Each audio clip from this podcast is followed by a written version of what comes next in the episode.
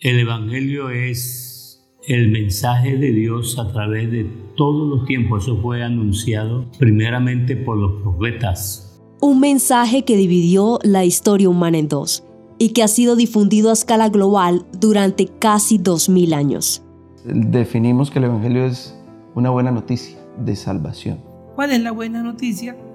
Que Dios invita al hombre a que aunque es terrenal, su origen termine siendo celestial pero, ¿cómo hace un hombre finito y mortal para volverse celestial? Es dar un cambio total. A, conversión va acompañado de arrepentimiento, que significa reconocer que me equivoqué, que iba en contravía a Dios. Que dejo de ser una cosa para ser otra. Es una nueva creación. De modo que si alguno está en Cristo, nueva criatura es. Paro y me convierto, doy un giro de 180 grados y en ese proceso hay cambios de parte de Dios en la vida del ser humano. ¿Acaso es posible que las personas se conviertan solo con recibir esa buena noticia? Los drogadictos reconciliados, los hogares arreglados, los niños que antes en el calle están en el colegio. Sacamos asesinos del monte y algunos llegan a ser hasta pastores. Así que la iglesia ha tenido una influencia social revolucionaria profunda, no es pequeña.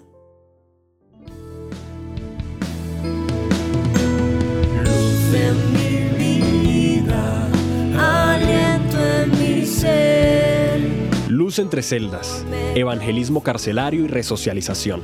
Luz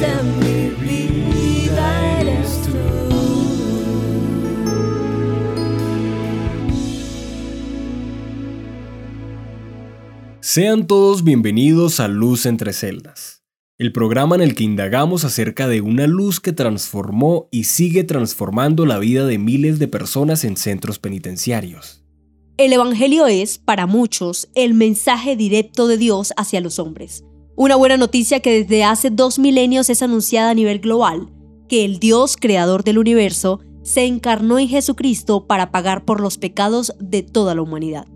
Se considera que esto es una buena noticia porque los beneficios de la cruz otorgan una vida de paz, amor e integridad moral en la tierra, además de la vida eterna en un reino celestial y el discurso pudiese alargarse más para ahondar en las repercusiones sociales del Evangelio, las religiones o las perspectivas científicas sobre cosmovisiones espirituales.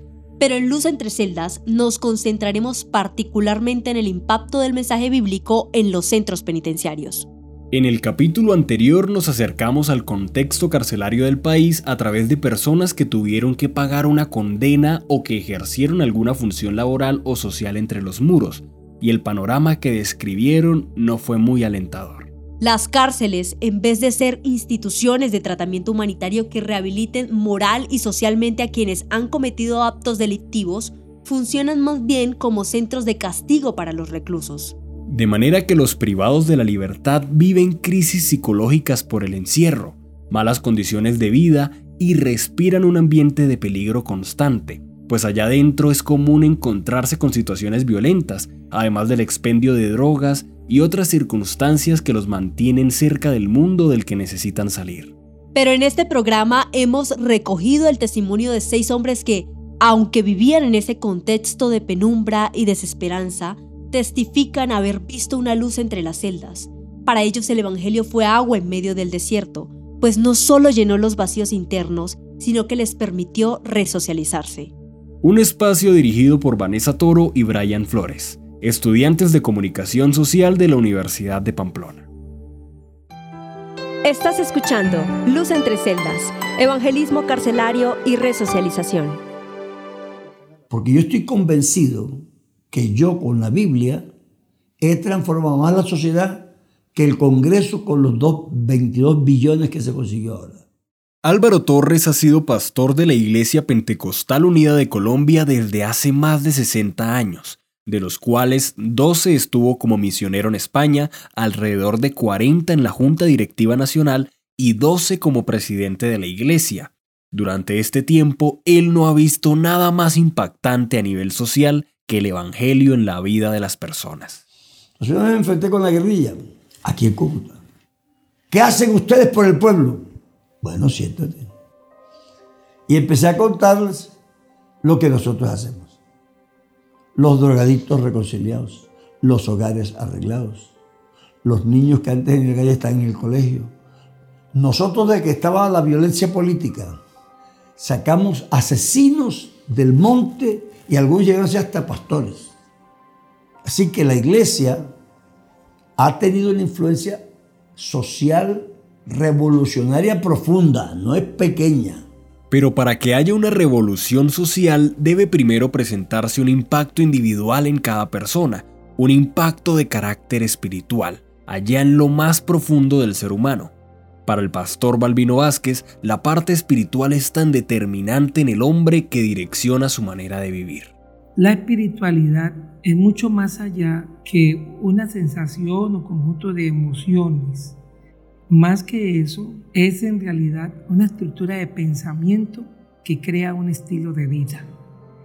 Y un estilo de vida basado en el hecho de que el hombre, conforme la Biblia describe, es cuerpo, espíritu y alma y alrededor de cualquiera de estos tres entes es decisión del hombre en su libre albedrío vivir para sustentarlo. De manera que el hombre decide cuál es su prioridad, si alimentar su cuerpo o su espíritu, y en función de lo que decida, la vida de la persona sufrirá consecuencias. El pastor Nehemías Gutiérrez considera que fortalecer la espiritualidad se refleja en términos sociales. Cuando esa parte espiritual se fortalece, entonces se demuestra en la, en la vida normal, con los hechos, con los dichos, con las acciones, con las relaciones interpersonales, teniendo en cuenta que el que tiene paz con Dios, el que tiene espiritualidad, el que alimenta su espiritualidad, tiene paz consigo mismo y entonces por ende tiene paz con los otros. De lo contrario es complicado vivir en paz en ese aspecto. Y es en este marco de espiritualidad que se predica el Evangelio, su raíz etimológica lo define como buena noticia, pero este caso es muy particular, pues como lo explica el pastor Roberto Paternina, esta buena noticia viene anunciándose incluso desde antes que sucediera. El Evangelio es el mensaje de Dios a través de todos los tiempos. Eso fue anunciado primeramente por los profetas, pero se vino a cumplir en la época en que Dios se manifestó en carne en la persona de nuestro Señor Jesucristo. Fue el primero que comenzó a anunciar el Evangelio para que todos se arrepintieran y creyeran en él. El Evangelio no es una religión, ni tampoco pertenece a ninguna nación en particular. El Evangelio, como dice Romano, es de Dios. Pero ¿cuál es esa buena noticia? ¿Qué tipo de mensaje es este que se anuncia desde hace tanto tiempo en todos lados? Eh, esta buena noticia tiene un mensaje. Entonces el mensaje es que eh, Cristo vino al mundo, que murió por nosotros, por nuestros pecados, porque somos pecadores, que también entonces fue sepultado, dice la palabra del Señor, para eh, tipificar el proceso que el hombre también va a vivir, que fue resucitado y que muchos dan testimonio de la obra de él. De modo que la noticia es la vida y muerte de Jesucristo. Así lo describe el pastor José Merri Jiménez. No obstante, para que ese hecho sea motivo de alegría, salvación y paz interna, debe haber algo más. El sacrificio de Jesús de Nazaret tiene que afectar de alguna manera la vida del ser humano. Entonces, al venir al mundo quiere decir que todos los seres humanos podemos tener una experiencia personal con Dios eh, dos, que así como Él fue crucificado, esta vida de pecado también debe detenerse, debe parar para que las consecuencias del mismo no nos afecten.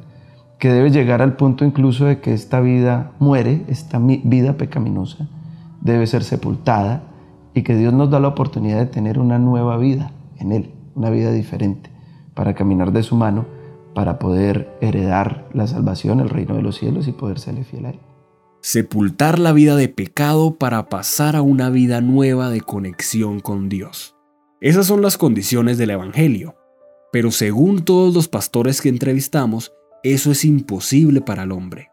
El presbítero Obed Romero explica que es necesario un proceso llamado conversión, que no es mérito de la persona, sino obra de Dios. Entonces, ¿qué pasa? La Biblia, hablando de, este, de este, esta parte de conversión, dice, de modo que si alguno está en Cristo, nueva criatura es. ¿Qué es convertir? Realmente es cambiar la naturaleza de una persona, hablando en términos espirituales, en términos bíblicos, cambiar la naturaleza de una persona, pasarla a otro estado, dejar de ser natural, aunque no deja de ser humano, pero dejar de ser dominado por lo natural, donde lo natural pasa a un segundo plano y yo entonces comienzo a ser guiado por el Espíritu Santo. Entonces, cuando la Biblia habla de que el que está en Cristo nueva criatura es, sencillamente estamos, estamos diciendo de forma clara que dejo de ser una cosa para ser otra, es una nueva creación. Ese es, entonces, el mensaje y las implicaciones del Evangelio. Ahora conoceremos cómo se desarrolla esto en la práctica a través del trabajo evangelístico que realiza la Iglesia Pentecostal Unida de Colombia. Balbino Vázquez, pastor con más de 30 años de ministerio, con experiencia misionera y con cargos de liderazgo nacional y regional, explica el trabajo que realiza la organización. Desde luego, también tenemos fundaciones que ayudan a restaurar esa persona que fue víctima de una violación pueda de nuevo recuperarse en la sociedad. Eh, tenemos incluso alguna fundación que también ayuda a las personas que han estado quedado vulnerables, digámoslo de esta manera, las víctimas de engaños de otro. Pero ¿qué hacemos por aquellos que produjeron el engaño, produjeron la violación y demás? Predicamos el Evangelio allí donde están ya pagando una deuda ante la ley.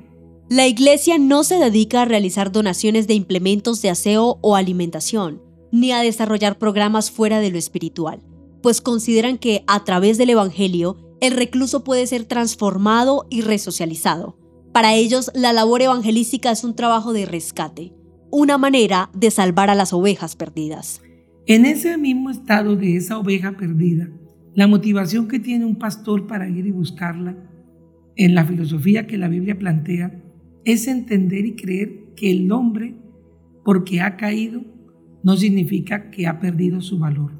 El considerar los valores humanos altos que Dios tiene sobre el ser humano, valga la redundancia, es lo que nos motiva a decir, todo hombre puede ser recuperado, todo hombre puede ser levantado.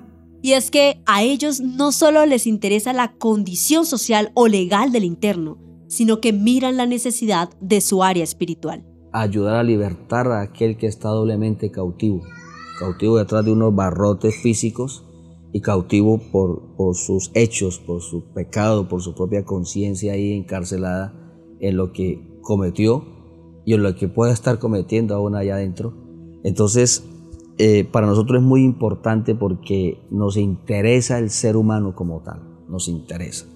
Hay que considerar que los llamados doblemente cautivos experimentan muchas situaciones psicológicamente conflictivas que se producen en la vida intramural.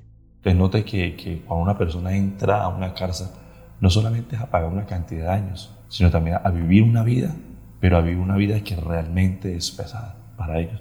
Esta es la voz del pastor Albeiro Ortiz, coordinador de evangelismo carcelario en norte de Santander y Arauca. Albeiro lleva 22 años predicando la palabra de Dios en la cárcel modelo de Cúcuta.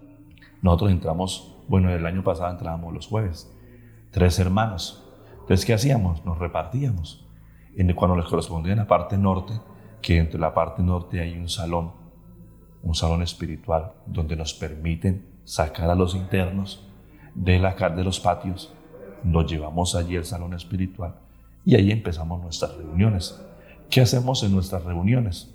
Bueno, lo que es la parte devocional, la adoración al Señor, eh, la exaltación a Dios, pero también viene una parte que es la, meditación de la palabra, la formación a través de la palabra, donde le enseñamos al creyente cómo vivir fielmente en una cárcel.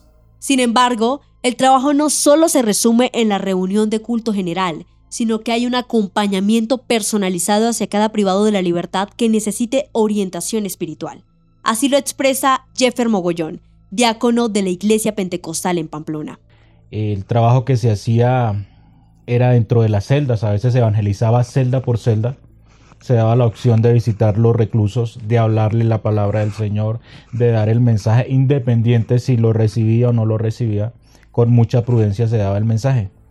Eh, el culto se iniciaba a la una de la tarde. Dentro del patio eh, había un rinconcito donde eh, a la iglesia se le había dado ese espacio para reunirnos. Se reunían 20, 30 más los que escuchaban alrededor el mensaje de la palabra. esa era como la forma de llegarle a, a ellos. Esta labor implica mucha fortaleza mental, pues en el entorno carcelario pueden hallarse situaciones difíciles de enfrentar. Porque algunos de los que me acompañaron fueron una vez y no volvieron porque no, no aguantaron la presión, la presión que se vive allá adentro. ¿Qué presión? Porque uno se sienta a hablar con X interno y cuenta historias que si uno no es fuerte espiritualmente, mentalmente, puede salir con algunas secuelas de allá adentro, solo con una visita. En lo personal trabajé fue con la población femenil. Entonces, un ambiente pesado en cuanto a, a las relaciones interpersonales, porque se ve mucha tensión en el aspecto emocional de ellas mismas, donde uno ve diversas edades, habían mamás e hijas, pudimos ver casos así. Y también vimos mm, personas muy jovencitas como también personas de mucha edad. Entonces fue un reto bastante especial, importante también para nosotros de poder alcanzar toda esta población en diversas edades. Esta es la voz de Madeleine Mora, quien ha servido como evangelista carcelaria en la reclusión de mujeres de Cúcuta. Madeleine siempre pudo ver que, en medio de tantas circunstancias adversas, el Evangelio proporciona paz interior en los privados de la libertad. Por lo general, eh, siempre había un corazón dispuesto. Vimos que la, la necesidad que ellas están pasando las llevan a tomar decisiones de que, de que el encontrarse con la palabra de Dios, con momentos donde hay actividades de sensibilización, de espiritualidad, eso les ayuda a ellas como a encontrar un, oasis, como un refrigerio para esa, esa actividad tan, tan deprimente en muchas, en muchas de ellas. El pastor José Emery Jiménez, coordinador general de misiones nacionales y ex coordinador de evangelismo carcelario en norte de Santander y Arauca, también corrobora esa alegría de los internos al recibir aliento espiritual. Por eso también cuando uno llegaba, pues veía en sus rostros como si hubiese llegado agua en medio del desierto y ellos nos recibían a uno con mucho aprecio, con mucho cariño. Uno ve cumplidas las promesas de Dios en sus vidas también con mucha libertad. La sanidad divina tiene mucha libertad dentro de la población carcelaria. Nosotros creemos en la recepción del Espíritu Santo hablando en nuevas lenguas y uno percibe con mucha libertad que ese don se derrama en medio de ellos. Dios les bendiga mis hermanos, un saludo muy especial del pastor Arbey Echeverri, pastor coordinador de evangelismo carcelario. Este es un informe misionero del mes de abril. En el transcurso de un año, evangelismo carcelario, allí tras las rejas, hemos podido bautizar 1.280 nuevos hermanos, un trabajo que estamos realizando con 52 capellanes de tiempo completo, allí juntamente con su familia, están haciendo esta hermosa labor. Igualmente la colaboración de 1.600 hermanos de las congregaciones que conforman el grupo de apoyo, 550 líderes dentro de las cárceles.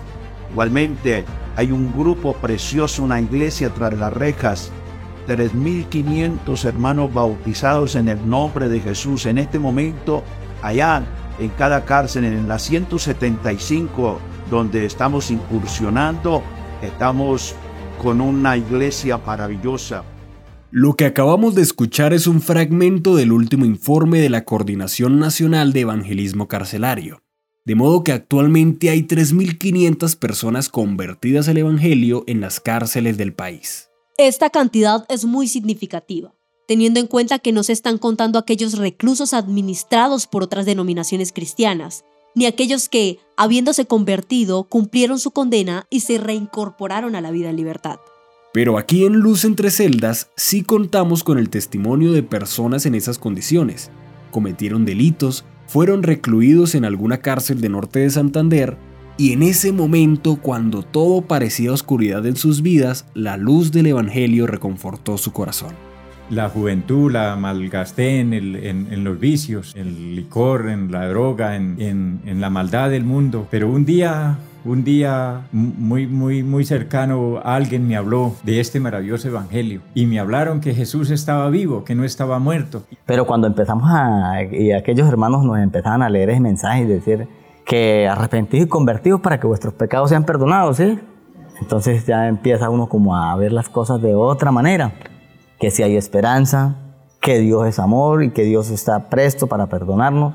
Hace 40 años que el Señor Jesucristo me transformó transformó mi vida de una manera total. Yo al otro día me levanté, era muy vulgar, era muy grosero, era muy agresivo. No estaba enfermo. Jesucristo transformó mi vida. Historias de hombres que llegaron a la cárcel a causa de haber lesionado gravemente a otras personas, o inclusive cometieron hurtos y asesinatos, pero dentro del penal su vida fue transformada y resocializada por el Evangelio pero ya conoceremos más acerca de ello en el próximo capítulo de Luz entre celdas. Estás escuchando Luz entre celdas, evangelismo carcelario y resocialización. De esta manera concluimos la segunda emisión de Luz entre celdas. Agradecemos a todos los oyentes que se quedaron hasta el final. A partir del próximo capítulo empezaremos a conocer minuciosamente las historias de vida de ex reclusos transformados y resocializados por el Evangelio. El primer testimonio será el de Luis Serrano, un hombre que estuvo 11 veces privado de su libertad por diferentes delitos, pero hoy, tras ser transformado, es un predicador de la palabra de Dios dentro de las penitenciarías.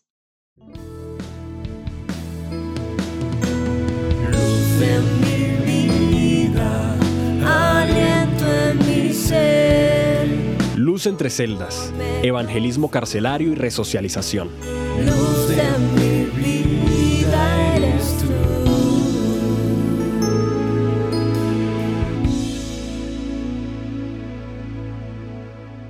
en el próximo capítulo de Luz entre celdas. Entonces el Evangelio es un impacto poderoso en la vida del ser humano. Y Él transformó mi vida que nunca el Estado hubiera podido. Cuando una persona tiene un encuentro personal con Jesucristo a través del Evangelio, su vida cambia. En este momento yo bien pudiera hablar en lenguas, pudiera saltar, pero gracias Señor que Él me ha ese dominio para poder expresar el gozo que se siente cuando es el Señor el que transforma nuestras vidas.